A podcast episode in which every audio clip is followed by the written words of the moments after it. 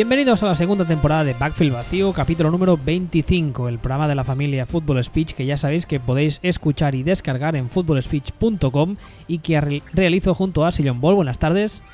Muy buenas tardes. Que en Twitter es arroba Ball y a mí me podéis encontrar como arroba Uh, hoy lunes, en vez del programa habitual que sale los miércoles, porque esta semana está, es un poco rara, además hay hoy un festivo por en medio, y uh, vamos a hacer pues un poco como siempre, vamos a tratar uh, cuatro o cinco temas sueltos, bueno, unos, unos, pocos más, pero ya me entendéis, intentando pues tocar un poco de actualidad. Y primero vamos a empezar con un bloque así un poco más rápido de temas que no nos sorprenden.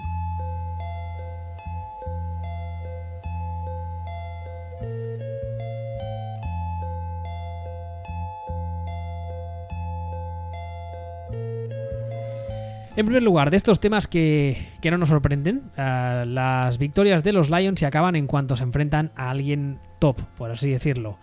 El partido de los Lions esta semana fue contra, no me acuerdo, estoy quedando muy mal, pero... Contra Carolina, contra ah, Carolina Panthers. Eso es, contra Carolina Panthers, que más con un Cam Newton que yo primero pensé que no era él, que habían cogido a otro y le habían puesto la camiseta porque la verdad es que jugó espectacularmente bien.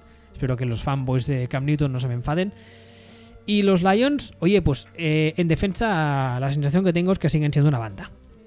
Siguen siendo, no están tan mal como el año pasado, porque el año pasado yo les vi bastante por A o por B y me daba la sensación de que no daban una a derechas, pero en defensa tienen unos cuantos agujeros importantes, ¿eh? Bueno, mm, estadísticamente hasta esta semana era, era la quinta defensa de la liga por DVOA Ahora mismo yo creo que habrá bajado un poquito, pero yo creo que rondará el noveno, décimo, este tipo de posiciones al final del top ten. El problema que pueden tener o que van a tener los Lions es que según se vayan jugando partidos, yo creo que va a ir saliendo a la superficie que los rivales que han tenido no eran demasiado buenos. Es decir, que dejar a los Giants en 10 puntos no es demasiado mérito, que eh, dejar a los Vikings en 7 puntos en ese momento no es demasiado mérito y que dejar a los Cardinals en 23 puntos tampoco es demasiado mérito. Se comieron 30 de Falcons, se han comido ahora 27 de Panthers. La semana que viene juegan en Nueva Orleans y ya dijimos la semana pasada que sospechábamos que en cuanto se empezaran a, cruzar estos dos partidos, o tres, que tienen ahora le vienen Saints, Steelers, Packers, eh, más este de Panthers que han jugado, y van a marcar bastante el nivel de, el nivel de los Lions. Que ya decimos que eso, que sí, que muy bien, muy bien, hasta ahora han jugado muy bien, pero primer rival duro que se encuentran, primer hostiazo en toda la jeta. Entonces, aparentemente, tiene pinta de que van a ser el, o el mejor de los equipos no demasiado buenos o el peor de los equipos buenos. A mí una cosa que me llama la atención, especialmente viendo el partido de ayer, es que por fin tienen juego de carrera, que es algo que en los últimos años era como, vamos, era impensable en Detroit. Y ahora no solo tienen un buen running back, sino que parece que tienen dos, lo cual me alegro por Matthew Stafford, pero claro, es lo de siempre. Si en defensa pues, mm, pues no, no, no eres capaz de parar al rival, se convierte en un duelo de pistoleros que acaba decidiendo el que tenga, entre comillas, más suerte, porque a veces esas cosas las define un poco la suerte. Un rebote aquí, un drop allá y, pierdes el partido. Pero bueno. Hombre, de todas, de todas formas, no tampoco nos, nos pensemos que la defensa de los Lions es una mala defensa. Es que incluso aunque empiecen a, a recibir ahora mismo galletas en toda la jeta, no creo que entremos en, o que entre la defensa de los Lions en ese nivel como para decir menuda puta mierda de defensa. Hasta ahora ha sido o ha tenido números de una defensa buena o muy buena y yo creo que bajará al nivel de defensa normal. No creo que, que pase a, a defensa de mierda. Y comentas tú el tema del juego de carrera. Ojito con el juego de carrera de los Lions, que parece que, pero tampoco es para tanto que realmente el número de yardas por carrera que están sacando no es nada espectacular. Está por debajo de las 4 yardas. En el caso del running back principal que tienen, de Amir Abdullah, está de hecho más cerca de las 3 yardas que de las 4 yardas. Entonces, cuidadito con cuidadito con esto que tampoco, o sea, quiero decir, entiendo las percepciones, pero las percepciones a lo mejor no se ajustan tanto a la realidad como, como parece. De todos modos, el año, el año pasado y el anterior, por ejemplo, era, era Stafford contra el mundo. Y ahora la sensación que me da viendo el ataque de los, de los Lions, que me la dio también la semana pasada, es que tiene un poco más de ayuda del resto. Y eso siempre, siempre, valga la redundancia, siempre ayuda. Pero no sé, es lo No, que no, tú eso- dices. eso seguro. Veremos los rivales contra rivales más serios estas próximas semanas a ver cómo salen de este tramo de temporada los Lions. Habrá que ver. No, habrá, habrá que verlo. También yo te estoy diciendo, eh, yo estoy tomando como referencia este partido, este último partido contra los Panthers, que ha sido el peor partido que, ha hecho el juego de carrera de, de Detroit este año. O sea, perfectamente puede ser el partido malo, la anomalía y todo esto que, que solemos comentar a veces. El problema es que han ido a hacer el partido malo contra o los partidos malos contra los rivales con buena pinta y eso es sospechoso. O sea, al final eso es sólido porque ganas a los malos y pierdes con los buenos, pero tampoco te lleva muy- demasiado allá. Otro tema, ya lo dijimos la semana pasada, los San Francisco 49ers saben perder y en cambio los New York Jets no saben ni hacer eso, no saben ni perder cuando les interesa a los Jets. Es que es un, es que es un cachondeo. Lo comentábamos el, el otro día en, en Twitter durante el partido. El tema de los Jets es un despropósito. Es que es un despropósito. Aparte, la gente de los Jets ya es que te dicen, "No, es que vamos a jugar playoffs. Digo, primero, no lo creo. Y segundo, meterse en playoffs para que te suelten un rejostio, irte a la calle en Wildcard y el año que viene eh, seleccionar el- en el draft el número 20 en lugar de coger el número 2 es de Lerdos. O es de, es de Lerdos. Es de Lerdos. Eh, Mark Cuban, el dueño de los, de los eh, Dallas Mavericks de baloncesto de la, NBA, alguna, alguna vez creo que ya lo he comentado, siempre dice que el purgatorio o el infierno en la NBA es estar en las 40 victorias. Que te metes en playoffs eh, como octavo o, o a lo mejor a lo mejor puedes llegar incluso a, a quedarte fuera de playoffs y no te sirve para nada. O sea, para nada. No puedes draftear superestrellas, no tal, no haces cual, y no vale para nada. Entonces, los Jets están haciendo algo que además lo hicieron ya hace 2-3 años. Que, que fue meterse en playoffs cuando nadie les esperaba. Se metieron en playoffs y ¡ay, qué bien! Playoffs a la puta calle de la misma. Sí, sí, es que además no, Y- no- no les interesa y, y para no nada. renuevan la esta. No les es que no les interesa. interesa para nada porque, porque, no, porque no consiguen pool de talento. Entonces, eh, vale, muy bien. Me aprovecho de que los Dolphins están en la mierda. Me aprovecho de tal, me aprovecho de cual y de repente estoy aquí. Mm, Sí, pero estás aquí para qué? O sea, ¿para qué? Ellos, lo sabrán. Sin embargo, los Niners, los Niners, ya lo dijimos, los Niners lo están haciendo de puta madre. Oh, qué bien los Niners, cómo luchan, cómo pelean, cómo hacen esto, cómo hace- hacen aquello. 0-16. Victorias Morales, 15 de las 16, pero 0-16. Estupendo, estupendísimo. Claro. Pick número uno, vas a por un quarterback y empiezas a trabajar. Exactamente, te quitas a te quitas a te pones a hacer tus cositas y todos y todos contentos. Que no es el mismo caso que luego hablaremos de, de los Browns. Porque los Browns no estaban intentando perder y están perdiendo. Sí, y, y big time además. Pero, Pero bueno, luego, luego hablamos de los Browns. Por eso lo- luego hablaremos de ellos. Pero el tema de los el tema de los Niners, llegas, pierdes en Indiana por tres puntos, eh, todo el mundo se palmaditas en la espalda, joder, no somos tan malos, pero el caso es que estás perdiendo. Y el caso es que el año que viene eh, acabas cogiendo número uno, número dos del draft, acabas enganchando el quarterback que te interesa y ya has hecho una reconstrucción del equipo y encima sin perder, no sé si llamarlo prestigio, sin, sin dar pena y asco. Entonces, pues bueno, pues, pues todo bien hecho, bien, correcto. Los Jets ni eso. Los Jets al puto purgatorio, otra vez. Es que esto da para el programa entero, ¿eh? No quiero alargarme, pero solo un, un- un apunte. Para mí los Jets necesitan una... mm, o sea, no sé, no, no- no- es, no es ni reconstrucción. Es casi casi no te tirar el estadio porque es nuevo de hace un par de años y además lo comparten con los Giants, igual se enfadan. Pero, o sea, casi tirar el estadio y echar a todo, a todo Cristo y empezar a hacer mm, con un staff nuevo y empezar a hacer las cosas bien. Pero es que, es que no saben, parece que no saben. No, no, no. Si, es que, eh, si el problema también que tienen los Jets es que el head coach está entrenando por su vida. Claro. En un devenir normal de los acontecimientos, el head coach no estaría cuando los Jets eh, apunten hacia arriba, sino que sería ya el siguiente, el que se encargue de la reconstrucción de verdad y el que cree su equipo y el que cree su bloque.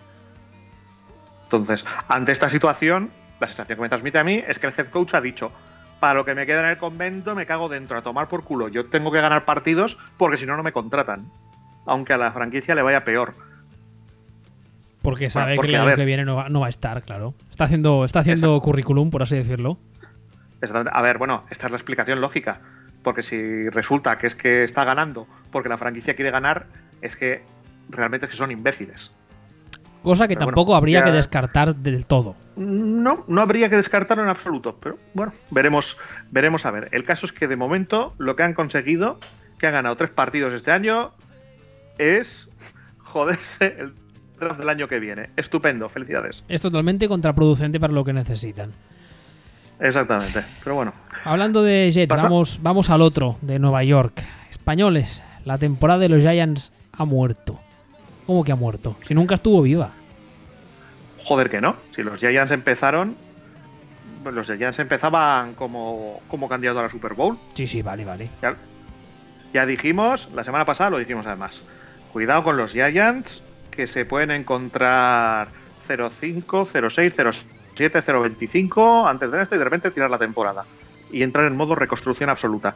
Prescindir de ya definitivamente de Delay Manning, prescindir todo y dinamitar. O sea, que era un, que era un contender al anillo absolutamente ficticio. Tal y como lo, tal y como lo estábamos viendo y en eso, en eso se está quedando. No sé tú qué opinarás. Hombre, la verdad es que yo esta semana les he visto, no los he visto el partido entero, he visto así estos resúmenes largos y es la misma sensación que tengo cada semana y es que funcionan, ya lo dije la semana pasada además, funcionan a, fogonazos de talento, porque bueno, sí, tienen talento aquí, tienen talento ahí. Y Manning mm, sí que es cierto que no es santo de mi devoción, pero a ver, también hay que reconocerle que, manco y cojo no es, aunque esté mayor. Y de vez en cuando te saca algún pase bueno. Y claro, eso juntado con Nodel Beckham y juntado con el Tyren Rookie y juntado con este y aquel, pues van haciendo algunas jugadas. Pero la sensación que te da cuando los ves es que no, no es un equipo que sea capaz de hacer nada de forma estable. No sé si me explico. Es, No. es como, es como una. Bueno, eso, va, va dando fogonazos, va dando bandazos. Pero no, no, no, para mí no. Es que no cuentan para nada. Para mí, para mí cuando pienso en los Giants, ya pienso en el año que viene. Y para mí, No, sí, a, día de hoy, sí, para mí lo- completamente. lo- los Giants es más interesante ver qué van a hacer en la próxima off- off-season y qué decisiones van a tomar que verles jugar ahora mismo. Para mí, ¿eh? No, hombre, comple- completamente. O sea, y más después de que este domingo se partiera por la mitad eh, Neymar Beckham Jr., ahí se acaba ya definitivamente el año. Entonces ya, ya no hay, está, están 0-5, falta este chico, eh, Eli Manning tiene 257.328 años. Mm, ya está, o sea, se acabó, no hay más. A partir de aquí ya pasamos a, al año que viene y pasamos a pues lo que decíamos, o sea, esto eh, lo, lo decíamos la semana pasada. Ahora de repente resulta que los Jets han ganado tres partidos más que los Giants. Pues ¿cuál de los dos equipos tiene, tiene toda la pinta probablemente de terminar el año y ser el que tiene, está en condiciones o en situación de draftear un, un quarterback de primer nivel? Después de que lleváramos todo el año diciendo que los Jets eran una mierda y que tenían que draftear quarterback. Pues al final se lo van a levantar, por ejemplo, se pueden levantar los Giants tranquilamente. Tranquilamente. Que tendría coña, ¿eh? También. Tendría coña, pero es que, pero es que se lo merecen. No, no, Es que tendría hombre, coña, pero se lo merecen. Por hacer el imbécil. Claro. Por no saber ni perder. Claro. O sea, por no saber no saben ni perder. Es que tiene cojones la cosa, ¿eh?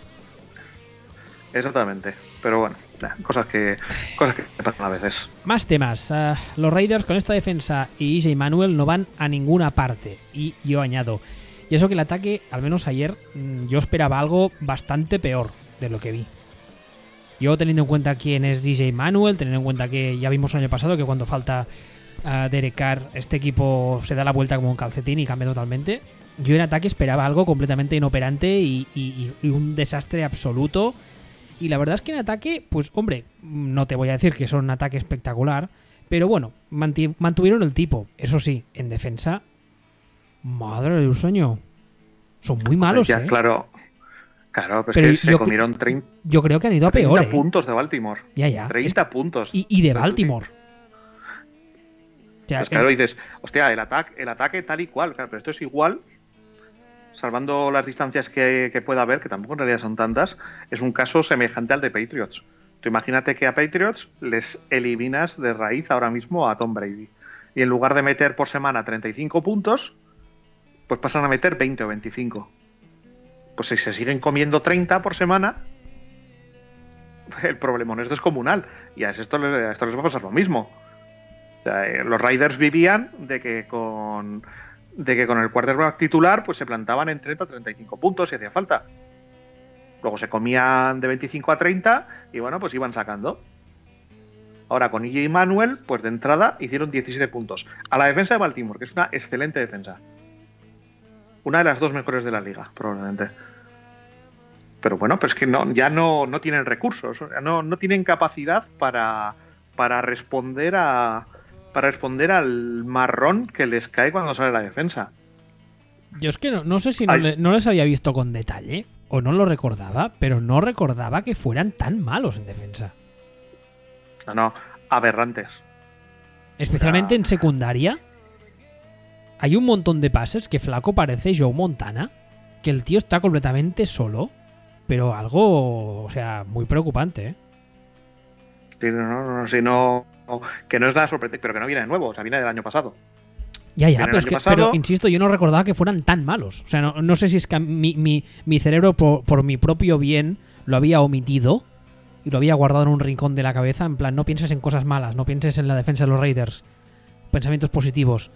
Pero el partido de ayer, eso que, en serio, eh, yo dije, supongo que también es por, por lo que tú decías ahora, ¿no? Por la comparación de, claro, el ataque no es, el, no es lo mismo que con, que con Carr y las deficiencias se notan más, pero, pero insisto, no recordaba que fueran tan malos, especialmente cubriendo al pase. Y no, no me sé el calendario, ahora lo buscaré, pero como les vengo un calendario de esos cachondo con varios quarterbacks importantes, se pueden ir tranquilamente a la media de 30, 35 puntos encajados por semana. No, si es que el problema es que se van a ir esa media, aunque no se encrucen con, con quarterbacks importantes. El problema es que eh, Flaco ya les ha hecho 30 puntos. A ver, mirad. El calendario que... les queda es a Chargers, Chiefs, Bills, Dolphins, Patriots, Broncos, Giants, Chiefs, Cowboys, Eagles y Chargers. Para ser un calendario de, de Seed 1, no es el calendario más difícil que el que tienen realmente. Hombre, además es que ataques, ataques potentes, potentes de verdad. Hombre, alguno hay, sí. Pero por ejemplo tienes, tienes un Miami, tienes un Giants, tienes un Buffalo, que en principio... No, y sí, los Giants probablemente quieran perder, pero y Buffalo, pues Buffalo tiene el ataque este que, que Tyrod Taylor, pues es que siempre lo decimos, no nos gusta, pero es que de repente el tío funciona. o de repente es competente. hace partidos o, o, es competente a ratos, o, no sé cómo decirlo, pero no es la mierda absoluta. Y el resto de quarterbacks con los que se va, con los que se va a cruzar, pues a ver, el año de los Chargers no es bueno, pero Philip Rivers esta defensa la puede eviscerar directamente. Hombre, Rivers, Brady, Goff, uh, Alex Smith con el ataque de los Chiefs, se voy a poner las botas, ¿eh? Sí, bueno, de, Goff ya hablaremos. Mira, justamente es, el, tema que viene ahora de Goff. a Goff le cuesta bastante más cuando juega contra una defensa razonable. Lo cual, mm, quiero añadir que era, era, esperable. Normal. Claro. Exactamente, de eso se trata. Esto no nos sorprende en absoluto. Ya lo dijimos. O sea, de hecho, Goff tiene la, tiene la coña que tú miras estadísticas, miras números y está clavando partidos buenos y partidos malos contra defensas malas y defensas buenas, respectivamente. Entonces, bueno, bien. De hecho, probablemente Goff a la defensa de Oakland sea capaz de jugarle de manera que, parezca eso, como decías tú, Joe Montana. Me lo puedo llegar a, me lo puedo llegar a creer. Pero este, este partido de esta semana contra los Seahawks, por ejemplo, ha sido aberrante. Hombre, por ejemplo, la, intercepción que la intercepción que le tira a Thomas, uh, que creo no sé si es el segundo, el tercer, el cuarto, es un clinic de, de que no hacer bajo presión, porque está cayendo hacia atrás, le está cayendo el saque encima, tiene otro línea en la cara y el tío va y la suelta sin mirar al medio en plan, voy a la cogerá alguien. Sí, bueno, la cogió alguien, el problema es que no de, los, no, de los no, de los tuyos. Pero bueno. Sí, sí, no, completamente, completamente, pero bueno, son, son cosas son cosas que pasan. Bastante, bastante hizo. O sea, bastante hizo. Cuando digo bastante hizo, me refiero a que no apestó tanto, tanto, tanto, tanto. Solamente apestó. O sea, fue, fue nivel pequeña montaña de mierda, no nivel gigantesca montaña basura a la que van a utilizar los Fraggle como oráculo. O sea, bueno, ni tan mal, ni tan mal. Pero bueno, lo que, lo que decíamos, habrá que irle, habrá que irle viendo, tanto a él como, como al equipo, según le vayan llegando toros más jodidos de torear. Aparte de que a efectos prácticos es casi, casi, casi como si fuera un quarterback de primer año. Casi. Porque el año pasado creo que al final jugó seis partidos de titular con un ataque completamente diferente, un equipo diferente, entrenado de forma diferente. Entonces, ya digo, a efectos prácticos casi se podría considerar que es un quarterback de primer año. Pero bueno, es, es, lo normal. O sea, lo raro sería que hiciera partidos de mierda contra defensas mierder y partidos espectaculares contra defensas buenas. Entonces dirías, este tío es bipolar. Es, inconsistente.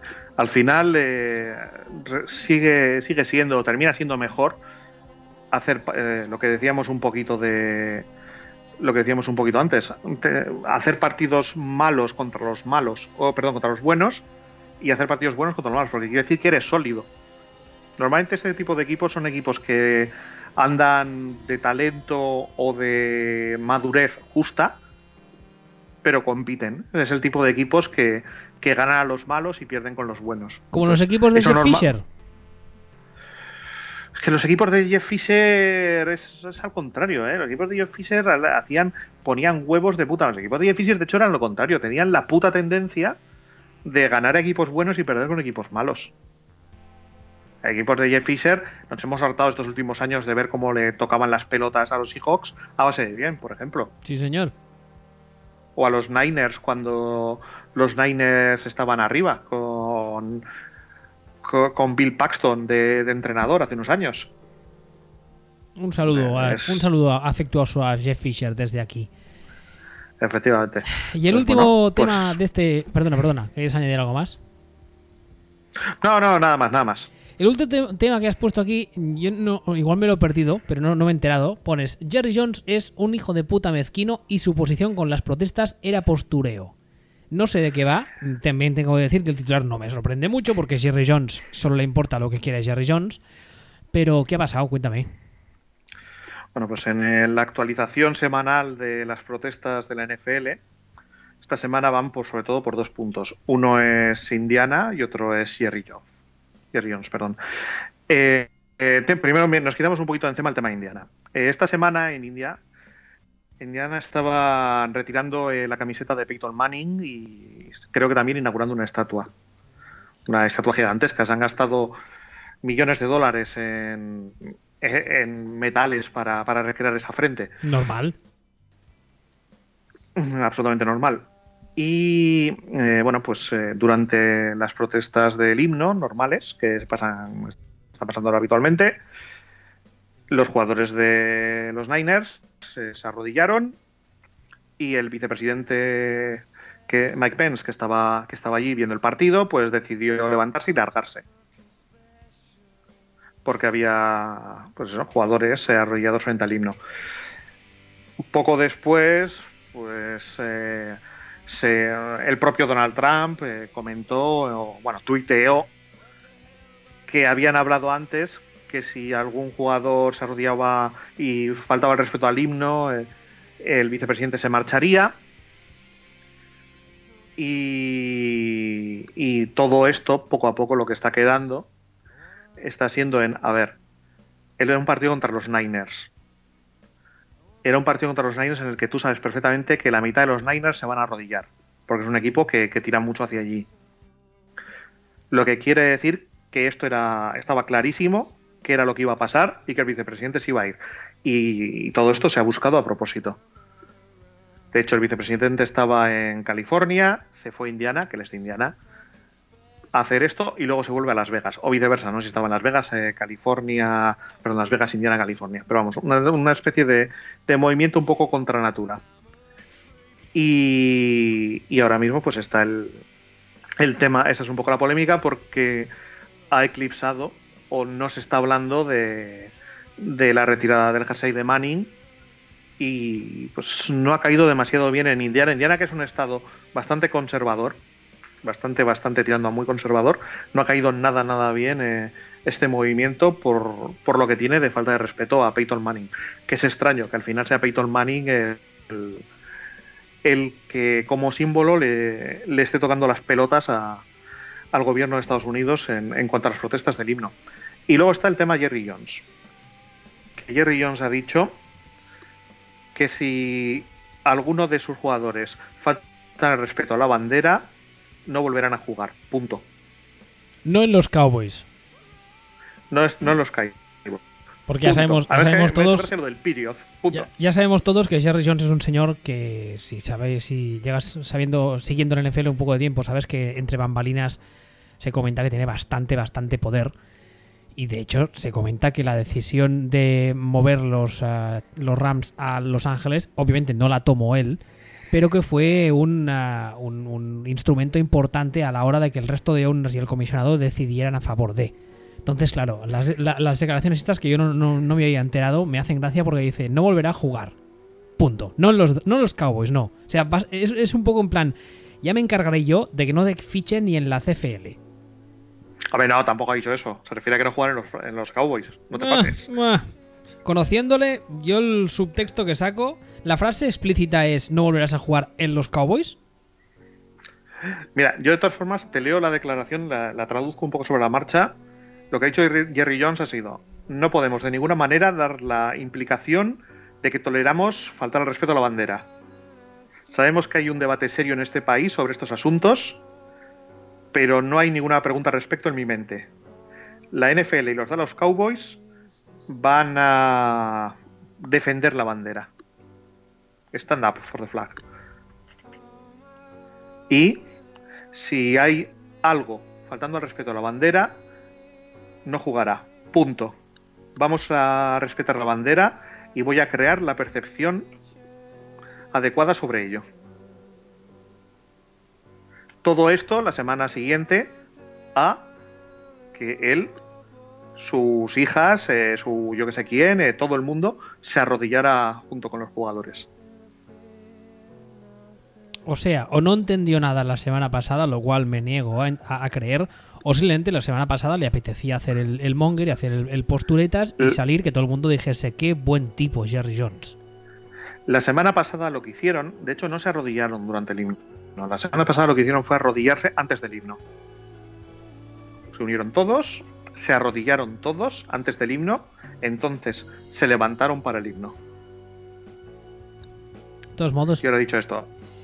Insisto en esta frase, ¿eh? no volverá a jugar, punto. Yo lo siento, soy un poco desconfiado por norma, pero ahí le veo un, un subtexto que lo que estoy diciendo es, ya me voy a encargar yo de que en esta liga no te vuelvan a dar trabajo negro. Bueno, negro no, pero... Hombre, tampoco, tampoco es muy complicado. No hay que perder de vista que los dueños son blancos, viejos, ricos, lo que quiere decir que son mayoritariamente republicanos. Sí. Entonces, no, no es una liga en la que te vayas a encontrar generalmente propietarios demócratas o, más hacia la izquierda o personal más a la izquierda, como, como está pasando, por ejemplo, en NBA. O sea, la NBA hasta ahora, ahora, empieza la NBA, pero hasta ahora no ha habido mucha polémica, hasta hace 15 días que se un poco en tema, porque realmente es que estaban de vacaciones, no, no había nada, no había pasado nada. Eh, eh, el año pasado realmente estaban ya con los playoffs y no, no hubo tanta mezcla, no hubo tanto lío desde que ha explotado todo esto. Y los owners en, la NBA, hay mucho más owner que viene del sector tecnológico, eh, que, que, directamente son negros, que son, son de minorías. Y, tiene otro, otro ambientillo, pero en la NFL los owners mayoritariamente son Rancius Maximus. Y encima uno de los pocos que no es blanco blanco es pakistaní.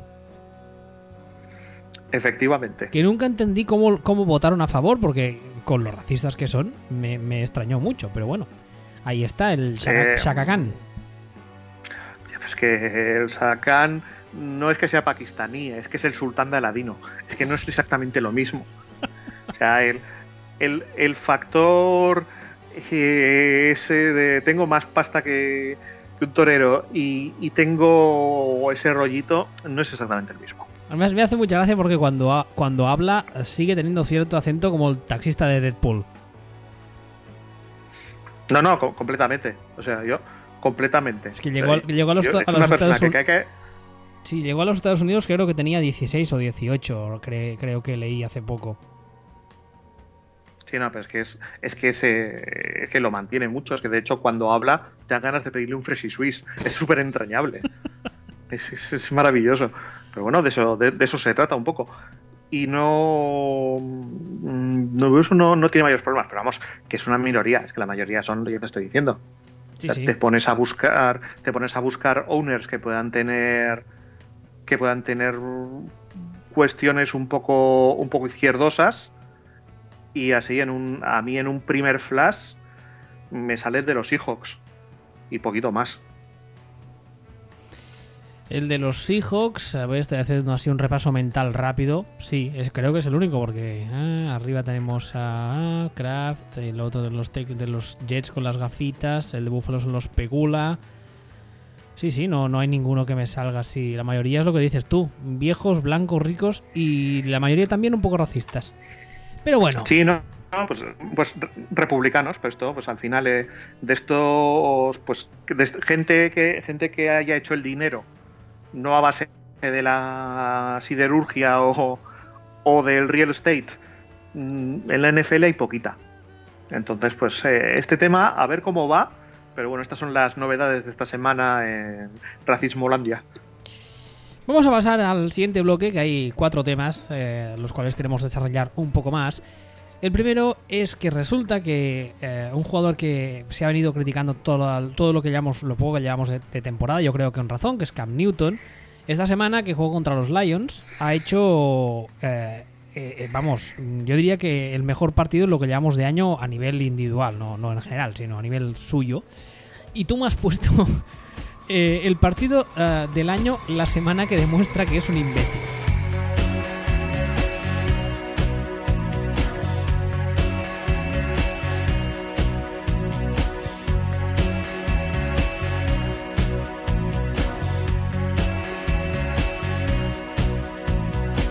supongo que a estas alturas ya sabréis todos que Cam Newton tuvo un incidente, por llamarlo de algún modo, con una reportera eh, durante esta semana en una de las, de las ruedas de prensa de, después del partido, creo que fue, ahí después del entrenamiento, perdón. Una reportera le preguntó sobre rutas y no se le ocurrió nada mejor a Cam Newton que, bueno, hacer un poco la coña como diciendo, ¿qué, qué cookie esta mujer hablando de rutas como si supiera de lo que habla? Demostrando algo que algunos ya llevamos tiempo diciendo, y es que es bastante imbécil, Cam Newton. Eso tampoco pillaría a nadie por sorpresa, ¿no?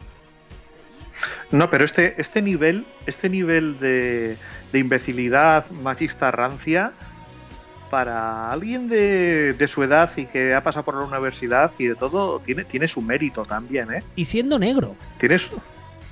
Sí, pero bueno, al final eh, tampoco caigamos en el tema de pensar que que el machismo es cosa de blanco. No, no, no, no, no, no lo digo por eso. Lo digo porque es un tío que forma, forma parte de una minoría. Entonces, yo siempre he pensado que si eres una minoría más o menos suprimida, tendrías que tener cierta ah, simpatía, por llamarlo de algún modo, hacia otras minorías o, colectivos oprimidos, ¿no? Yo siempre he pensado que tendría que funcionar un poco así. Tiene cojones que estemos hablando de las mujeres como minoría cuando son el puto 50% de la población. ¿Ya me entiendes a lo que me refiero? No, no, no, te entiendo, perfectamente, pero manda cojones. Sí, bueno, no son una minoría, pero son un. no, no, no, sí, sí, sí, sí, no, no, sí, sí, por, de cara a privilegios sociales y todas estas cosas, sin duda que lo son, pero eso, que, que manda cojones. Y en este caso, hombre, eh, este país en el que estamos, que de momento, pues resulta que es un país que es, es muy el país de los cuñados, ¿no? Entonces, me llamó muchísimo la atención el tema, el tema este, porque es que es, tú pones el chiringuito, pones un, pones un cualquier programa de estos y hasta, pues tienes periodistas femeninas que saben de lo que hablan y las tratan como florero, en muchos casos.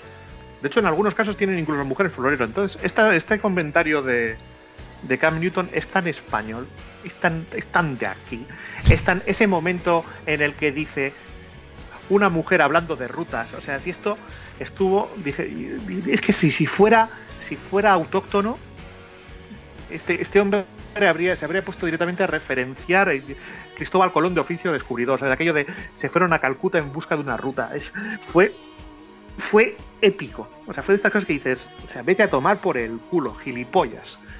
¿No? Y justo en ese momento en el que le están cayendo, le están lloviendo hostias como panes, el cabrón de él se saca el partido del año. Bueno, a ver. A ver, Estamos eh, haciendo un poquito de trampa. no, el partido del año de este año de lo que lleva él, que hasta ahora era bastante basurilla. Era- bueno, era bastante basurilla. No, no vamos a mencionar esto más que por encima porque nos jode la narrativa, pero básicamente hizo el mismo partido que la semana pasada cuando ganó a los Patriots. Lo cual es, Mayormente es- el mismo partido que esto. es curioso porque antes decíamos que la defensa de los Lions no es tan mala y en cambio la semana pasada este que contra la defensa de los Patriots que es auténtica basura hace un partido decente y esta semana vuelve a repetirlo contra una defensa que en teoría no es tan mala. Sí, pero so- sobre todo, tú lo has dicho bien. O sea, hay que ver también de dónde venimos. O sea, este partido de los Lions contra una defensa correcta es estupendo. Lo que supone una mejora con respecto a hacer un partido estupendo contra una defensa como la de como la de New England, que son putos conos. Lo que a su vez supone una mejora con respecto a lo que es hacer un partido abominable contra la defensa de los Saints porque hace dos semanas el partido que hizo contra la defensa de los Saints, que es cancerígena, fue vomitivo. De esta semana me, me he fijado que hay varios momentos en los que en los que puede tranquilamente salir corriendo del pocket y tal. Y ya sabemos todos que en el pasado lo ha hecho muchas veces. Ya recordaremos las famosas declaraciones de es que el león tiene que rugir, esas mierdas que le gustan es que es muy, es- es que es muy tonto. Es muy tonto, sí, el chaval es muy tonto. Pero bueno, esta semana, lo que te decía, ¿no? Hay varios momentos en los que el cam de antaño, por así decirlo, hubiese apretado a correr y se mantiene en el pocket, aguantando, suelta el pase, el pase bien, donde tiene que ir, con una cura así que para él también es algo poco habitual, porque la verdad es que no estaríamos hablando del quarterback más preciso de la historia de la NFL, al menos, No, hasta, es- al menos hasta día de hoy. Es, es, el, es el retrato robot del quarterback mandarinas. Es el, el heredero espiritual de, de las gilipolleces de Fabre, sin duda. Eh, sí, algo de Fabre tiene, pero a mí cada vez más me recuerda, cuanto más avanza su carrera, que nadie se, se, se ponga histérico por lo que voy a decir, pero me recuerda a Michael Vick. ¿Por qué? Porque Michael Vick tenía una capacidad atlética espectacular, como es el caso, tenía un brazo que te podía ponerle el balón en la quinta gradería sin despeinarse, como es el caso, pero sus capacidades como pasador, sí que es cierto que las de Newton son mejores que las de Vick, pero tampoco se sean nada del otro mundo. Y a mí lo que me preocupa, y yo creo que en Carolina están intentando eh, redirigirle con, con esa, con ese pensamiento en mente, es que algún día ese físico va a acabar. Y entonces, si te quedas un tío inmenso en el pocket que físicamente no puede moverse mucho porque ya está cascado y como pasador es una chusta, ¿qué haces con Cam Newton? Es que cuanto ve, cuanto, no había cuan- pensado en lo, en lo de Michael Vick. Cuanto más No le veo pensado, ¿eh? cuanto más le veo moverse la, la- o sea evolucionar me refiero la sensación que tengo es que vamos a pasar de un ah, Michael Vick a un ah, Dante Culpepper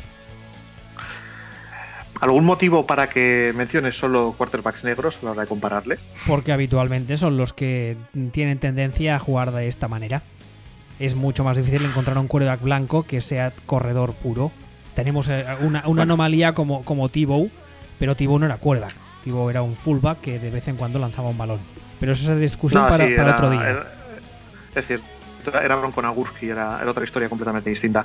Pero, me re- Pero- me, refiero pero que eh, Cam Newton viene de, de cuando llegó a la liga, su capacidad atlética era, vamos, espectacular, lo nunca visto.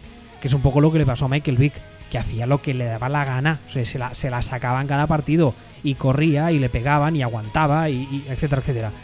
Y a medida que vamos avanzando, tengo, la, tengo el miedo de que no acabe eso, como Dante Culpepper en los últimos años, que era un señor de metro 20 y 250 kilos, ahí quieto en el pocket, que no podía moverse mucho porque ya estaba cascado, aunque Dante Culpepper sí que es verdad, era bastante mejor pasador. Que a ver, también no era muy complicado teniendo en cuenta que tuvo muchos años a Randy Moss. Hombre, yo de todas formas, viendo la comparativa, es que no tengo la sensación de que jueguen parecido en ningún momento Cam Newton que a Michael Vick. Michael Vick me parecía un jugador No, no, no. más pequeño, más ligero, más con menos brazo, de hecho.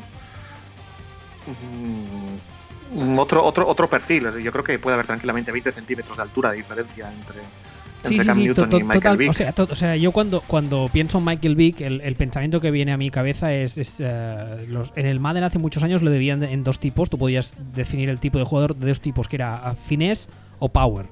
O sea, Michael Vick era finesse, era, era sí, agilidad, este, era. sí, y este es Power. sí. Exacto, y este es Power. Pero a lo que me refiero es esa capacidad atlética que les ponía por encima del resto, aunque como pasadores fueran una chusta. Esa capacidad atlética, porque esto es, es fisiología humana, algún día va a terminarse. Y eh, eso Sí, muchas veces sí, no puedes saber cuándo es. Porque igual un día de esto sale a correr, viene un linebacker, le parte la rodilla en cuatro trozos y le revienta los tres ligamentos. Y Cam Newton ya no vuelve Sí, a correr pasa- igual. sí. Pasaría a llamarse Cam Newton tercero, probablemente, sí. Claro. Completamente. Pero en- en- es- yo con Cam Newton tengo un poco la sensación de que yo no he visto nada como, como él, en lo bueno y en lo malo. Es, eh, es un poco como ver a, LeBron James jugando al, fútbol americano de quarterback. Esa sensación de espécimen superdotado físicamente, gigante, dificilísimo de tirar porque es enorme, potentísimo, y pues que lanza mandarinas, lanza con una precisión discutible y, a base de, de brazo salvaje.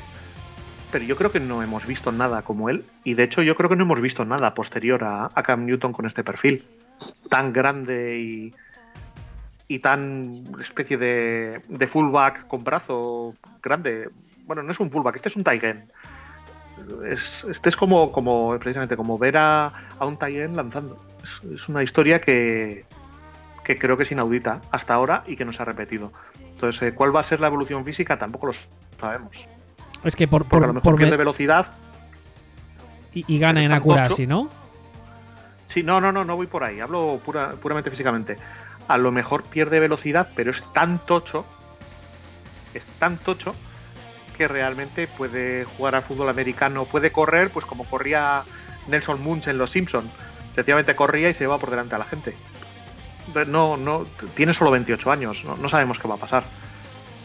Aunque el razonamiento de que lo lógico es que, bueno, no es lógico, es ley de vida. El físico se le acabe eh, y tendrá que vivir de, de una precisión. Yo casi que ni siquiera entraría ahí porque yo creo que no tiene la precisión suficiente para vivir de la precisión. Yo creo que el físico se le acabará y cuando se le acabe el físico se acabó, se acabó Cam Newton. Pues, pues era una pena. No, no especialmente. Es que no me cae bien. No, no, a mí, tampoco, a mí tampoco me cae bien. Y además con lo que ha hecho esta semana, creo que ha demostrado una vez más que tiene la cabeza llena de serrín. Pero será una pena porque es lo que tú decías, como espécimen fí- eh, físico, ah, podría, si, si trabajase mejor como pasador, porque muchas veces la sensación que tengo es que no le da la gana, francamente, ah, podría ser un quarterback de esos que, que- que marca un poco tendencia. O sea, de esos, de esos Podría, que- pero de esos que en, en los drafts de, de años posteriores ha abierto una puerta para tipos de quarterback parecidos a él. ¿Sabes a lo que me refiero? sí, pero es que no han, pero es que no han venido. No, no han venido quarterbacks de, de este tamaño y que no, y no, pero, esa- pero, esa forma ah, de jugar. pero algún día igual viene alguno. Y si Cam Newton ha funcionado realmente bien, igual las franquicias pues piensan, pues me la juego con este, ¿sabes? A ver, que, a ver, que estamos hablando de un tío que ha sido MVP. O sea, no estamos hablando de un tío que haya funcionado vale. mal. Eh, pues estamos, estamos hablando de. Fantástico, el MVP es, es- a veces es un chiste, pero vale, sí. Te- es- ha sido Hombre, MVP. hombre, Ya, vale, pues el MVP será un chiste, todo lo que quieras, pero no todo el mundo consigue ese nivel. Y este tío no es malo. Que me digas que no es eh, que no es Rogers, pues bueno, no es Rogers. Que me digas que no es Drew Brees, pues no es Drew Brees.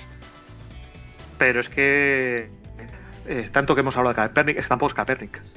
Ya, pero es que para mí la Eh. discusión no está en que sea malo, yo no estoy diciendo en ningún momento en que sea malo, yo simplemente estoy diciendo que eh, es, es lo que es, mm, eso ya entra a discusión de cada uno, top 10 o top eh, 15 o top lo que sea, pero porque físicamente aún puede serlo, pero el día, lo que tú decías antes, el día que se acabe el físico creo que de golpe se acabará Cam Newton, pero bueno, eso son conjeturas, Y- estamos haciendo aquí hipótesis. Sí, bueno, no, y sobre todo, y sobre todo lo importante, que es que eh, los Panthers ahora mismo están 4-1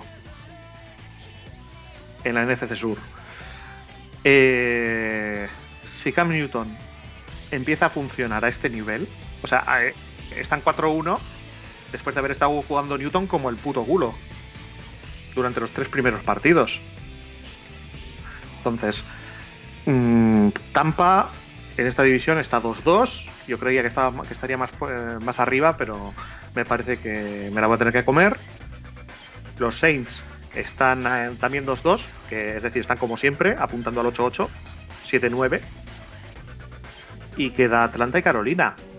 Y yo realmente a los Panthers, si están 4-1, como iba diciendo, con este señor a este nivel, si se ma- mantiene al nivel alto que ha mandado esta última semana, y hasta cierto punto, y bueno, y la semana pasada con los Patriots, mm, tranquilamente campeones de división, tranquilamente aspiran a todo.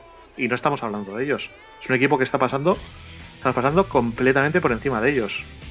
La semana que viene juegan en Filadelfia, que es el que tiene un partido muy jodido.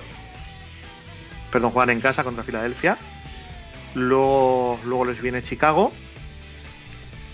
Y tienen el tema de que eh, se, se tienen que cruzar con, con los Jets, se tienen que cruzar con los Dolphins, se tienen que cruzar con, con Vikings, con Packers, con la NFC Norte. Mm, No tienen un calendario tampoco demasiado difícil, ¿eh? La semana que O sea, viene... Puede ser tranquilamente un equipo para arriba. La semana que viene, en función de lo que hagan contra Filadelfia, me los creeré más o menos. Especialmente que incluso- en ataque, ¿eh? Incluso si pierden contra los Eagles, estarían 4-2. A ver, es que si ganan a los Eagles y ganan a los Eagles haciendo con una actuación ofensiva importante, Entonces me callo. Obviamente, Cuidado me, con la, me la tengo que comer. cuidado con los Panthers. Sí, sí, sí. No, no, no, es que sería un equipo. Ahí estaríamos 100% diciendo. Es una que los Panthers están 5-1. Han ganado. Porque han ganado a los Bills, a los Patriots y a los Eagles. Si ganan la semana que viene a los Eagles. Y, y cuidadito con ellos que, que vete tú a ganarles. Y volverían no los, los modelitos. No por Dios. Ya verás. No por Dios. ya verás que a la que el equipo empiece, empiece a, ir, a ir bien, No, sacará no, los modelitos. No, no, no, no, no, no. No, no, no, no, no, no quiero- bueno, yo creo que sí que con los modelitos, pero, pero es que más que a él, es que paso, paso de verlo ni a él ni a sus imitadores con los modelitos. Paso, porque me, me dan ganas de arrancarme los ojos. Casi que cambiamos de tema. Venga, cambiamos de tema. Eh, vamos a hablar un poco de los Browns. Eh, la pregunta es: ¿Hugh Jackson se está convirtiendo él en el problema? If you haven't got problems, I feel bad for your son. I got 99 problems and a bitch ain't one. ¿Por qué decimos esto? Bueno, esta, esta semana los Browns han ah, perdido, como decíamos antes, contra los Jets, estos Jets que no saben ni perder. Y ahora mismo el récord de los Browns, eh, ¿lo tienes presente? Dos... El récord, el récord de los Browns, dices. Sí. O de, o de- el récord de los Browns es 0-5. Ah, es verdad, 0-5, 0-5, sí. Ah, esta semana debutaba ah, el nuevo el nuevo defensive end que eh, draftearon este año, Miles Garrett, que la verdad es que tuvo una actuación bastante decente, teniendo en cuenta que además venía todavía tocado del tobillo. Pero, Decente en- no, estupenda. Estupenda. hombre, estuvo muy Hizo bien, un, sí. hizo un par. Estuvo muy bien. Pero el, el problema principal de estos Browns, eh, curiosamente, teniendo en cuenta que tienen un entrenador de perfil ofensivo, está en el ataque. Y no tanto, desde mi punto de vista, no tanto en las piezas que tiene, porque lo de sentar a Kaiser esta semana no lo entendí, ni lo entendí ni lo defiendo, sino yo creo que es más un problema de play call. Es un problema de que, bueno, como, como tú apuntas, que quizá el problema sea Hugh Jackson, no el resto. No, Y lo de sentar a Kaiser no hay ni por dónde cogerlo tampoco. No, no, es que no tiene ningún tipo de defensa. Ni, ni- ni lo No, entiendo ni no. lo defiendo, no lo entiendo, de verdad, ¿eh? O sea, no, no, no, no hay ni por dónde cogerlo, pero no por el hecho de que se le siente o no se le siente.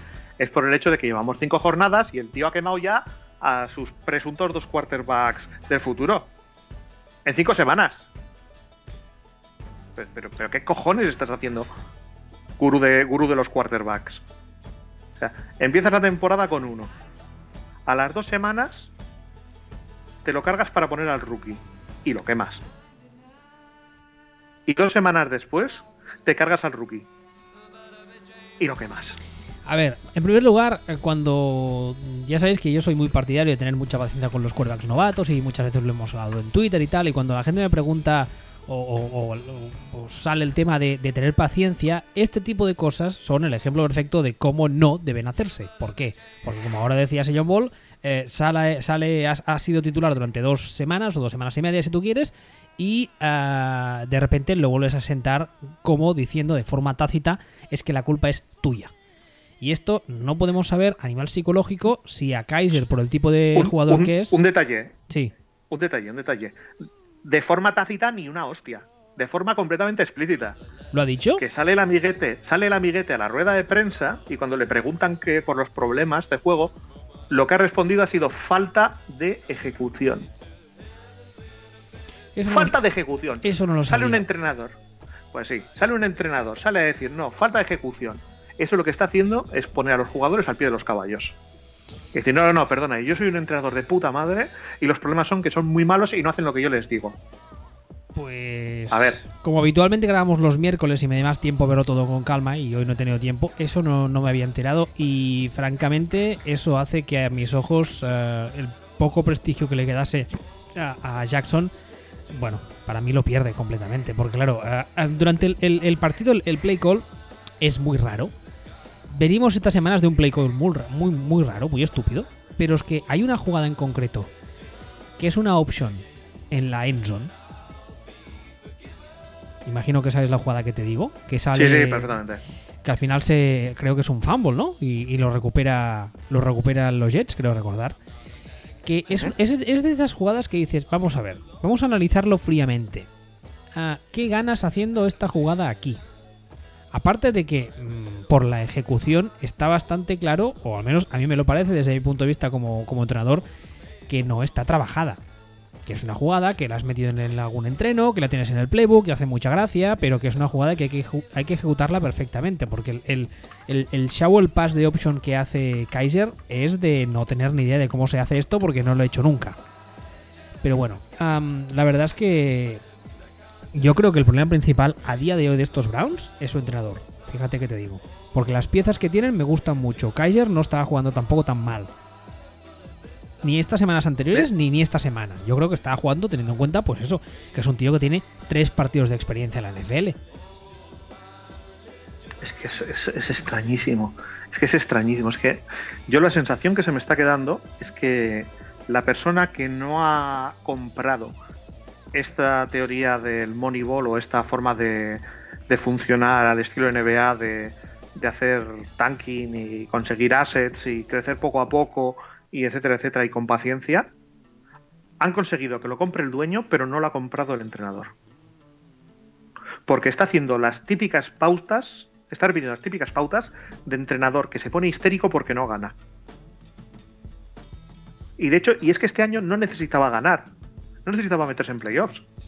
Este año necesitaba ganar cinco partidos, seis partidos, y que los jugadores creyeran en sí mismos y fueran. O sea, tienes el número uno del del draft. El número uno del draft se te rompe antes de empezar la temporada.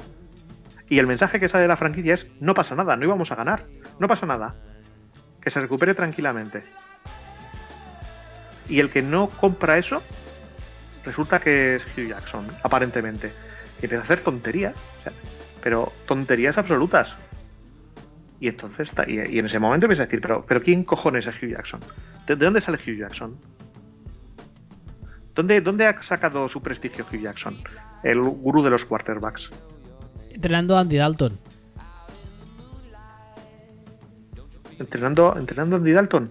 Sí, ¿no? No estaba de coordinador ofensivo en Cincinnati. Andy Sí, estaba, sí, sí, sí, estuvo, estuvo dos años de, de coordinador en de coordinador eh, allí en, en Cincinnati. Y antes de eso, Eh, creo recordar que coordinador en los, en los Riders. eso es, en Oakland, sí.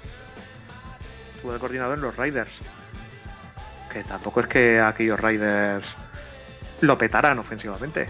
No, no, la verdad es que la etiqueta esta de gurú, que por desgracia últimamente se, se, se da con mucha facilidad, no acabo de entender mm, por qué se la ponen y, y- y, francamente, vi- visto lo visto hasta estas semanas, no, ¿eh? O sea, gurú no. Pero, pero, pero No. clarísimo, no. No, no, no, en absoluto. O sea, es, absol- es, es extrañísimo. O sea, estuvo. o sea, y me voy más atrás. Antes de los Riders, estuvo de coordinador en ofensivo en los Falcons aberrantes. O sea, de hecho, en los Falcons. En los Falcons, después, justo después de que. de que Michael Vick hiciera sus perradas. Con, con, Y dices, vale, con, no tiene- con Match Shop, ¿era? No, uh, No. va. No, porque Match Shop es cuando se va a Houston. Que va, que va, que va. Con Byron Leftwich y gente de esta. Madre mía. Entonces, vale, ahí no le puedo echar mucha culpa, pero, pero coño, vamos a ver, pero ¿quién ha decidido que este señor es, quién ha decidido que este señor es un gurú ofensivo? Si llevamos cinco semanas, llevamos cinco semanas y llevamos las cinco semanas con los mismos problemas, con un, con unas jugadas, cantando unas jugadas y dices, pero ¿qué está haciendo? ¿Pero qué está haciendo? ¿Pero, pero por qué le pone a lanzar a, a este 78 veces? pero ¿por qué ahora de repente ya no lanza? ¿Pero por qué cambia este por el otro? ¿Pero por qué se pone a hacer aquí, mm, una- un- unas cosas con el Prickle que no tienen absolutamente ningún sentido? Ningún sentido. Y encima, una cosa que tampoco entiendo es que tiene a dos running backs cojonudísimos, porque yo creo que, que tanto Isaiah Caldwell como, como Duke Johnson son muy buenos running backs, y parece que de, de Duke Johnson se ha olvidado completamente. Y le va dando algunos balones. Joder, y los Titans. Sí, los Tyrants son. Y los son- Titans. De hecho, el, el- en Joku, en este partido creo que es, se marca un par de recepciones que dices, tela marinera. Y ahí los tiene, olvidaos. O no les da el juego que les debería dar. Sí, es todo, es todo muy raro. Es todo muy raro y, No, es, es- una pena, ¿eh? Porque yo creo que el problema ahora mismo, el único, eh, o sea, el, el- el mayor problema ahora, ahora para los Browns es su head coach. Porque yo creo que Sí, otro, otro head coach con este roster yo creo que competiría. Pues aparentemente, es decir, es que hasta ahora no habíamos dudado de Hugh Jackson. Hasta ahora los, Browns tenían que perder y perdían. Y daban el callo, y daban tal, y daban cual. Y cuando perdían, realmente solo les estaba exigiendo competir. Pero cuando, cuando perdían, pues, pues, pues bueno, pues, pues no pasaba nada, eh, entraba dentro de lo posible. Pero este año están perdiendo de una forma extraña, porque están perdiendo Mm, o bueno, no extrañas. Sencillamente este año a Hugh Jackson ya que, ya hay que exigirle. Y lo que hay que exigirle es que el equipo funcione. Igual que antes comentábamos de los equipos bien entrenados, que pierden con los buenos y ganan a los malos, pues es un poco lo que, lo que había que exigirle a los Browns este año. Que fueran un equipo que perdiera con los buenos y ganara a los malos. Porque es un equipo muy joven, pero es un equipo que ya ha llevado eh, Hugh Jackson durante varios años, lo que quiere decir que era un equipo al que se le exige determinados fundamentos sólidos a la hora de trabajar, aunque luego ahí se trabaje bien o mal, o, o se ejecute bien o mal, pero es que el entrenador no puede salir a decir, no ha sido la ejecución, es que no, no puede salir a decir eso, imbécil. Eso, eso menudo- eh, de todo, de todo ello es lo más preocupante. Que salga el entrenador Menudo líder. cosas. Sí. Claro, no, no, es que es, es que es, es que es completamente absurdo. Y yo entiendo que él ha perdido los nervios. Yo, yo veo que yo, yo tengo la sensación de que él ha perdido los nervios y que se ha dado cuenta que se le están viendo las limitaciones. Sencillamente. Pero bueno, A ver cómo sigue avanzando la temporada de Cleveland. Y a ver, eh, sobre todo Kaiser, porque esta mañana leía que desde la franquicia parece ser que dicen que su puesto no está seguro. Que dices, la madre que os parió. Pero bueno, hombre, ¿qué va, a estar se- qué va a estar seguro? O sea, si ya lo has pegado el banquetazo a la tercera semana Ya, pero vas 0-5. podrían, podrían salir a decir que le han sentado porque, yo qué sé, porque el partido ya está decidido y no querían que le pegasen, o yo qué sé. Podrían salir, o sea, incluso después de lo que hicieron, podrían salir con cualquier excusa y resultaría medianamente creíble. Pero si la, Mira, semana, planteas- si la semana que viene le siguen manteniendo en el banquillo y el que sale de entradas es Kevin Hogan, entonces sí que te estás cargando cualquier argumento posible. No, hombre, es que tal y como van, tal y como van, terminan el año en 2-14 y escogen el número 1 o 2 del draft. Y te viene el quarterback del futuro que te cagas. ¿Qué haces? ¿Qué haces? O sea, este, este año los, ya te digo, los, los en teoría no, no era un equipo que esperaban quedar 2-14, pero probablemente queden 2-14. Tienen pinta, sí. Si, Eh. si siguen jugando como están jugando, tiene pinta. Pues entonces, ¿qué haces? Pues automáticamente pues, eh, te viene eso, te viene el quarterback de, de primerísimo nivel. Si lo puedes coger, lo coges. Lo que quiere decir que automáticamente ya eh, has quemado tus dos tus dos teóricos primeros quarterbacks de este año. Qué pena. O sea, automáticamente. Qué pena con las ganas que tenía yo de ver los Browns este año y que se decía que iban a hacer las cosas diferentes y que la plantilla apuntaba a otra línea, etc. etc. Y qué pena. No, si, si las, si las cosas diferentes las están haciendo, es el entrenador el que no las está haciendo bien. Bueno, no sé, tendré que repasarme, no sé cómo está de- el tema del contrato de, de Hugh Jackson. Imagino que le debe quedar algún año todavía, porque claro, eh, este es el segundo año que lleva en Cleveland. Hugh Jackson, ah, hombre. Que va, sí, el segundo año. ¿No? Sí, sí, el segundo año. Ah, vale, año. vale, vale. Pues, pues no sé cómo, cómo le quedará el contrato, pero imagino que aún le quedará como mínimo, mínimo uno o dos. Así que bueno, pero bueno, sí, nos estamos. dos años más. Sí, nos estamos avanzando porque igual le pega un vuelco al roster y, y al, y al play call y de repente ganan ocho seguidos hasta el final de temporada, lo cual dudo, pero nunca se sabe. Lo dudo. Lo dudo. Joder. Minutos musicales. Am, ¿Pasamos al siguiente tema o...? Pasamos, pasamos. Vale. la semana loca del play call. ¿Por qué decimos esto? Bueno, porque resulta que los quarterbacks, eh, Goff se ha ido 47 intentos de pase, Big Ben 55, James Winston 46, Matt Cassell 36. Una locura, oiga.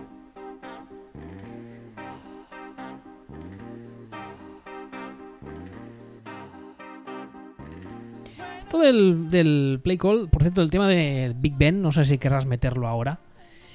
Porque Big Ben ha salido a hacer unas declaraciones. No sé si me estoy avanzando al guion o te apetece comentarlo también ahora. No, lo comentamos para el final. Lo dejamos al solito porque, porque ha sido espectacular. Se ¿Por qué? merece epígrafe. Porque lo merece. Único. Porque lo merece. Pero, ¿qué ha pasado con el play call esta semana? ¿Qué leches ha pasado? Es que, no, es que no tengo ni idea, es que ha sido rarísimo. Es que se han puesto, se han vuelto locos todos. A ver, a mí ya me va bien. O sea, a mí me Eh, gusta pero- que pasen, pero claro, quizá podríamos encontrar algo más normal, ¿no? Hombre, sí, pero a ti te parece.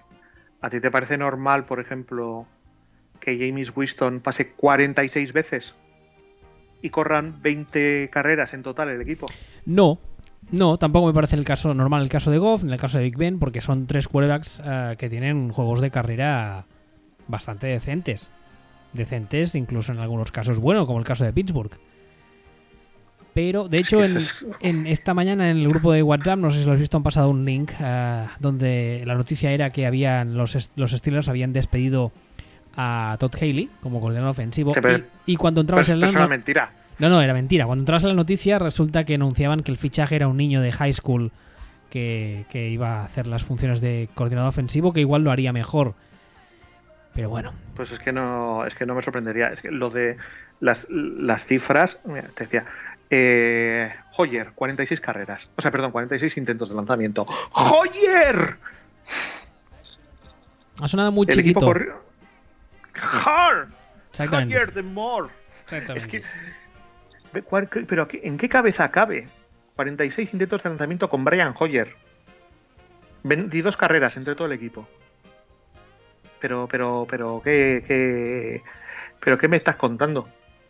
O sea, pero, pero ¿qué me estás contando? Es que es, es que es un absurdo. O sea, que me digas que le das 44 carreras, eh, perdón, 44 lanzamientos a Philip Rivers, pues digo, vale, pues, pues es Philip Rivers. Pues no, no me entusiasma, pero pero vale, te lo puedo comprar. O 45 Aaron Rodgers, o. O, o- o- exactamente, pues bueno, pues, pues te, lo, te lo puedo comprar. Pero vamos a ver, pero 55 lanzamientos a Rodlisberger, 55 y te está tirando 5 intercepciones. Sí, claro, porque, o sea, alguien puede pensar, ¿no? Es que a toro pasado todo es muy fácil, sí, vale. Pero cuando llegas, llevas ya 3-4 intercepciones y el tío ya ha lanzado 40 veces, hombre, quizá planteate que ese día no tiene el día y que corras un poquito más. Es una idea, ¿no? Hombre, claro, que de- antes, hablábamos, antes hablábamos de Goff, 47 lanzamientos ya de Goff, 22 carreras. Contra esa defensa, además. contra esa, contra esa defensa. ¿Qué dices? Mira, de hecho, de hecho te digo, eh, los Seahawks, precisamente, 37 lanzamientos, 25 carreras. Bien. Pero 47-22 a Jared Goff. Jared Goff, que, que- que es, que, es cada lanzamiento que hace estás corriendo el riesgo de que vuelva a ser el Jared Goff del año pasado. Ya está, ya salió eso. No, hombre, coño, claro. Claro, pero es que es así. O sea, es que esta semana ha sido el Jared Goff del año pasado.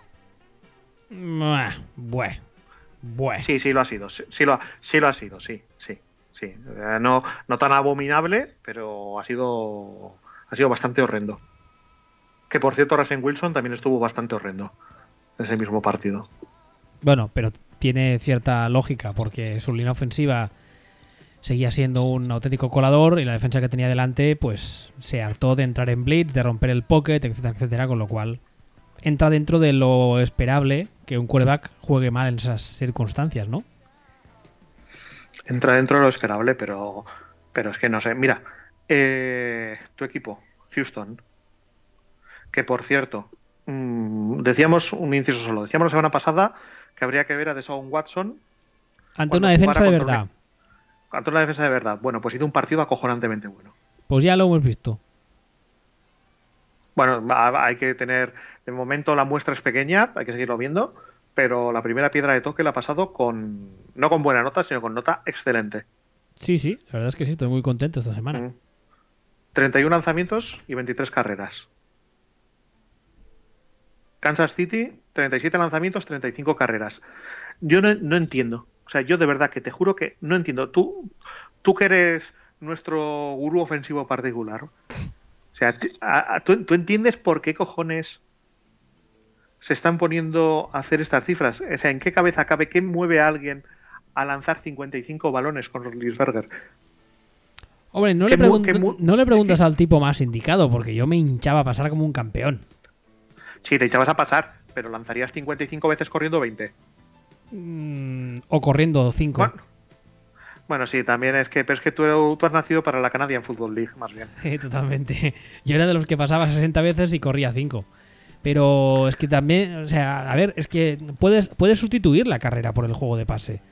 Pero hay juegos de pase y juegos de pase. Si por ejemplo tienes dos Tyrants cojonudos, eh, Brady, a Brady le hemos visto hacer eso. Que había años que sus corredores eran, eran mi abuela, el cielo esté, y entonces lo que hacían era hincharse hacer pases muy cortos y jugar con los Tyrants, pases a la flat con los running backs que tenía, etcétera, etcétera. Pero es que no es el caso. Un, po un poco, simplificando mucho, un poco lo que, lo que viene a ser la, la West Coast Offense. Exactamente. Usar el juego de pase corto como sustituto de la carrera para mantener el control y el reloj. Exactamente. Pero es que no es el caso. No, no, no, no, no es este caso, ¿eh? No, no, no.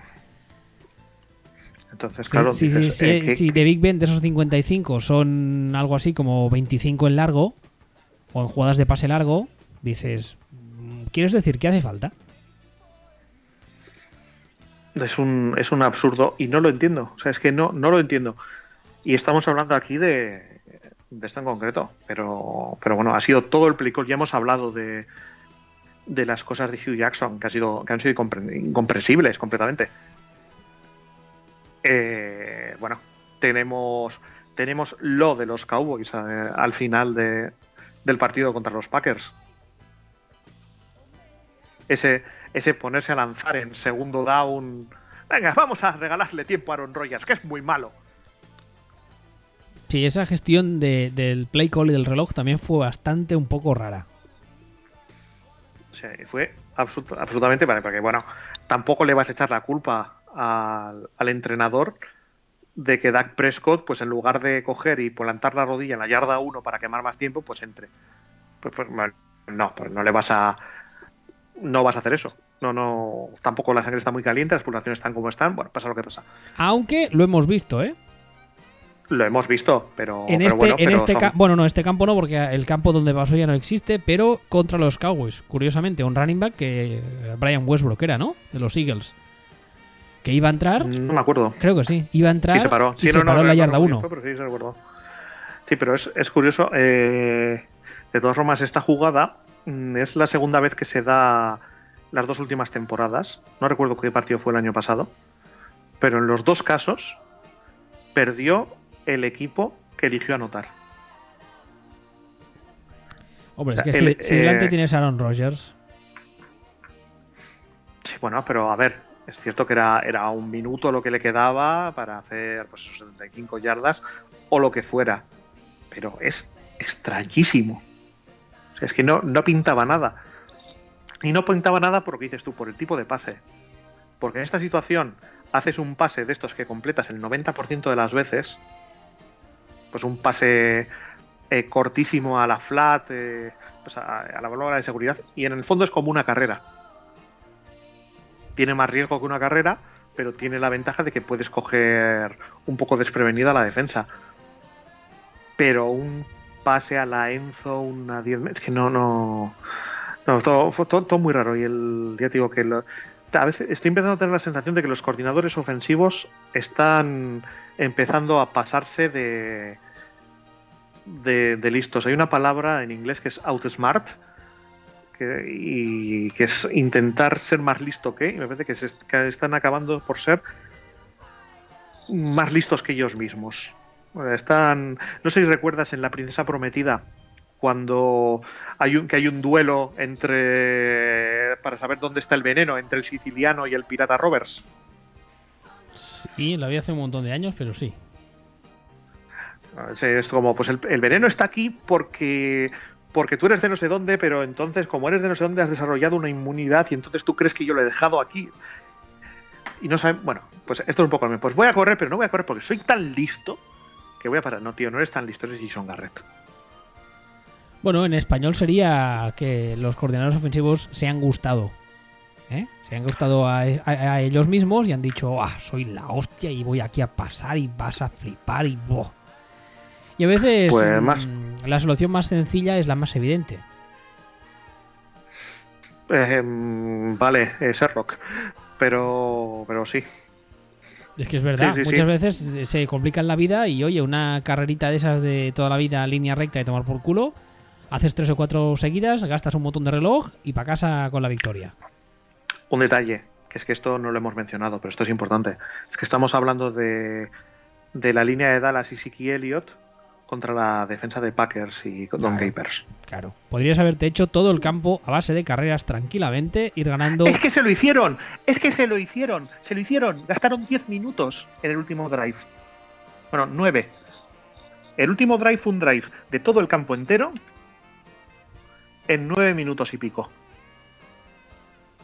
Ese último drive de, de Dallas. A base de correr. Y no les podían parar. Y corrían, y corrían, y corrían, y quemaban reloj, y quemaban reloj, y quemaban reloj. Y cuando se plantan a 10, a 10 yardas, Dice, pues ahora paso. Tú, lo que eres, tú eres muy tonto. Tú eres muy tonto y me alegro por ti y por Jerry Jones, de lo tonto que eres. Y que te den. Como decíamos, como decíamos antes, un eh, pequeño epílogo. Resulta que eh, Ben Roethlisberger ha salido el mismo a decir que quizá está acabado y que ya está en la cuenta atrás.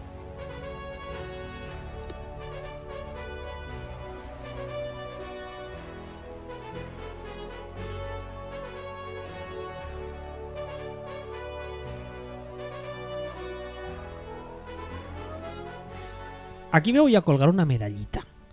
Si se me permite. Porque yo ya dije la temporada pasada, cuando hicimos algún programa de off-season, que a mí la sensación que me daba es que a Big Ben le quedaban dos telediarios, y no solo eso, que eso lo dijo mucha gente, sino que el tema es que la motivación principal para haber vuelto este año era el no devolver los casi 20 millones que tenía que apoquinar, y que deportivamente y a nivel de motivación mmm, no está. Y viendo este partido me reafirmo una vez más, porque hay muchos pases que son pases de tomar por culo. Son pases de va, la tiro ahí porque porque mira. Porque no quiero que me peguen más y porque y porque sí, y porque ya está.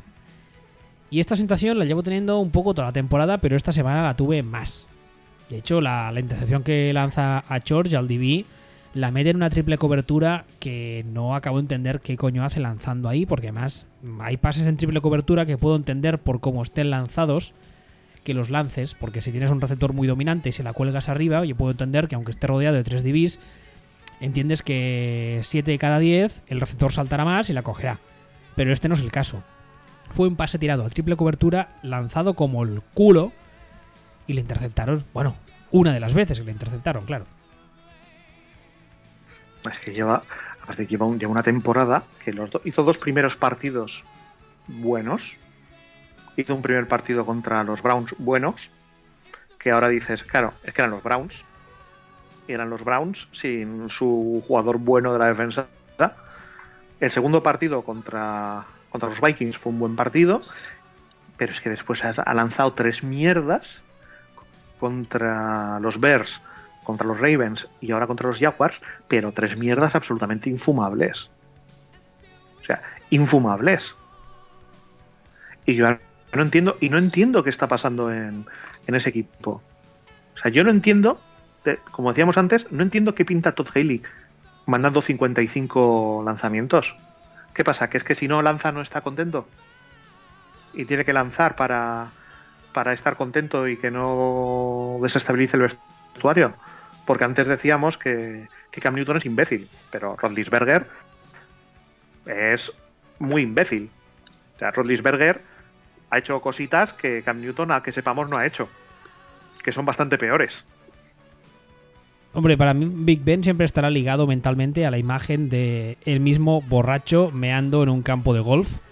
Porque me lo imagino vestido como, como Krusty el payaso, que hay algún episodio que sale jugando a golf. Me lo imagino vestido así, con ropa bastante hortera, con una boina, con pantalones de cuadros, todo muy hortera, borracho perdido, agarrándose a la banderilla del green como pueda y meando en el agujero. Me lo imagino así. Y sí que es verdad que nunca...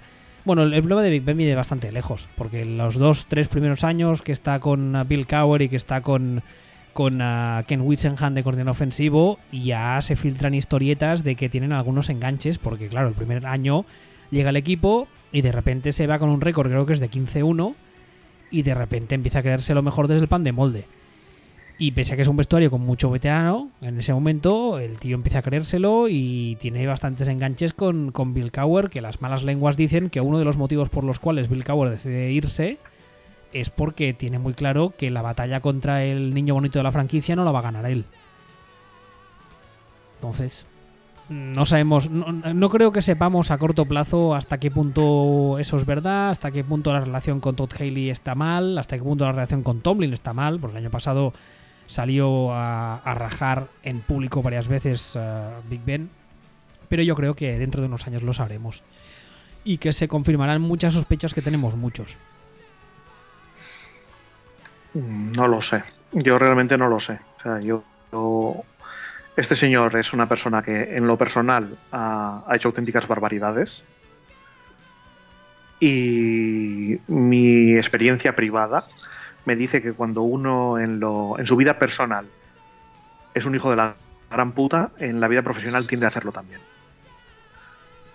Entonces, me cuesta mucho entender las cosas que están pasando ahora mismo en Pittsburgh sin pasarlo por el tamiz de que este tío es un problema en el vestuario y es un problema para la franquicia. Por, por, por, todo, por todo lo que está pasando, lo que estábamos diciendo. Es que si no, yo no entiendo el, eh, la, la, manera de jugar de, de Pittsburgh. No, no, no, entiendo lo de Todd Haley, no entiendo, no entiendo que se empecinen en, en jugar a lanzar de una forma anormalmente exagerada. Se están jugando moderno, ¿no? no, se están pasando. Si no es para tenerle contento, por ejemplo. No, no comprendo nada. Y esto del otro día, de salir y decir, nah, pues es que, es que a lo mejor ya, ya, ya he perdido mi mollo como, como, como Austin Powers. Es que a lo mejor ya no soy tan bueno. Esto también la franquicia a lo mejor tendría que haberse dado cuenta de que si obligas a un tío a, a jugar por no devolver la pasta, a un tío que tiene este perfil de personalidad de ser un auténtico imbécil, pues te puedes encontrar con este tipo de problemas. Y un tío que además físicamente yo creo que está bastante acabado, porque tiene que tener achaques por todas partes. Completamente. Cuando se levanta por las mañanas tiene que ser un drama. Claro, es que, eh, mira, ves el caso, lo comparas con el caso de, de Megatron, por ejemplo. Que cuando se retiró tuvo que devolver pasta a los Lions. Y dijo, me da igual, la devuelvo. Bueno, de hecho dijo, me da igual, la devuelvo, pero sois una pandilla de cabrones. Pero la devolvió. ¿Qué, Y se parte de razón no le faltaba? Pero bueno, eso es otro tema para otro día. Pero sí, sí, es un caso muy parecido y prefirió devolver el dinero a no tener que volver a jugar. Exactamente. Y porque, porque ya no le apetecía. Este, sin embargo, ha, ha preferido no devolverlo, volver a jugar y está pasando lo que está pasando. Que se ha convertido en un, en un cáncer absoluto. Y ahora mismo el problema que tienen también los Steelers es qué va a pasar. ¿Qué va a pasar, qué va a pasar este año? Porque bueno, si este, si este se motiva y tira y cual, yo me harto de decirlo, estos tranquilamente te ganan el anillo. Porque, porque en- tienen, tienen pólvora para, para reventarte en tres días seguidos. Y este año la defensa les está funcionando. Entonces, si se meten en playoffs, tres partidos buenos te los pueden hacer perfectamente. Ah, no, no, eso no, no hay, no hay duda. Sí, en playoffs son un rival que yo no quería para mí, porque son un peligro. No, pero completamente. Y en playoffs yo creo que se van a meter tranquilamente. Ahora, a partir del año que viene, ¿qué? Porque el año que viene eh, van a escoger en el draft muy bastante atrás. Eh, que escogen en el 25. Van a tener que, que funcionar o, o fichar un quarterback nuevo en agencia libre, que no los va a ver. Salvo que consigan engañar a Kirk Cousins o porque no creo que los Patriots les traspasen a Garoppolo a ellos. No, no lo creo. No lo creo porque entonces No les, lo- le- les conviertes en rival directo para la AFC y no te interesa. No, y no te interesa. De todas formas, Garoppolo termina contrato. No es que lo vayan a traspasar. Cuando decía traspasar me refiero a este año. Entonces pueden pasar cositas todavía. Pero tienen, tienen, tienen un problemón porque ni tienen eh, realmente a- al relevo en, en el roster. Porque este año no han seleccionado quarterback. Cuando me deberían pare- me haberlo sorprendió hecho. muchísimo. Me sorprendió una barbaridad. Y el año que viene se van a seleccionar muy tarde. Y se van a encontrar con que van a tener un roster de muy alto nivel con tú o yo de quarterback. Y ese staff, Pues eh, que a mí ese, ese staff me sobra bastante. Yo no lo sé. Eh, como bien decías, las dinámicas internas de ese vestuario solo las conocen en el vestuario, pero me cuesta creer que si el staff, o si sobre todo Tomlin es tan incompetente como a veces parece, pues no hay que olvidar que otras veces lo que parece precisamente es un señor competente. Me cuesta creer que eh, en una franquicia como esta no se lo hayan cargado o no se lo carguen si es tan tan incompetente y de hecho le renueven. Porque no, lo tenían facilísimo, solo tenían que dejar que terminara el contrato ahora. No había líos, no había nada, termina Rodríguez ter- termina él, cambio de ciclo. Y en lugar de eso renuevan a, renuevan a Tomlin, continúan con Tomlin. Eso a mí me da que pensar que detrás de detrás de los focos, entre bambalinas, el trabajo de Tomlin eh, les parece bueno o muy bueno. No, podría ser. Podría ser que el problema principal y de todos estos años y no nos demos cuenta haya sido Big Ben. A ver, lo que sí que es cierto es que de cara a la temporada pasada, ah, bueno, se, se dibujan muchos muchos interrogantes para, para los Steelers y será uno de esos uno de esos casos interesantes de ver y uno de esos culebrones de la offseason y habrá que seguirlo atentamente. Sí, eso siempre y cuando no vuelva a decidir Roethlisberger que no devuelve dinero y que sigue jugando. Porque el año que viene le tocaría devolver dinero también. Sí, bast- bastante menos o menos, pero sí que le tocaría, sí. Habrá que estar pendiente. Bueno, pues si no quieres añadir- espe- espe- Sí, no, espera un momentito. Ahora ya por curiosidad, pero lo, estoy- lo voy a buscar ahora mismo. El contrato de el contrato de Rodlisberger tendría que de uh, ¿qué? ¿Mucho? Book, sí, bastante. Tendría que devolver 12 millones. Es que tiene contrato hasta 2019. Es que no le queda un año, le quedan dos años más. Y ha cobrado 30 millones de signing bonus, que eso se prorratea.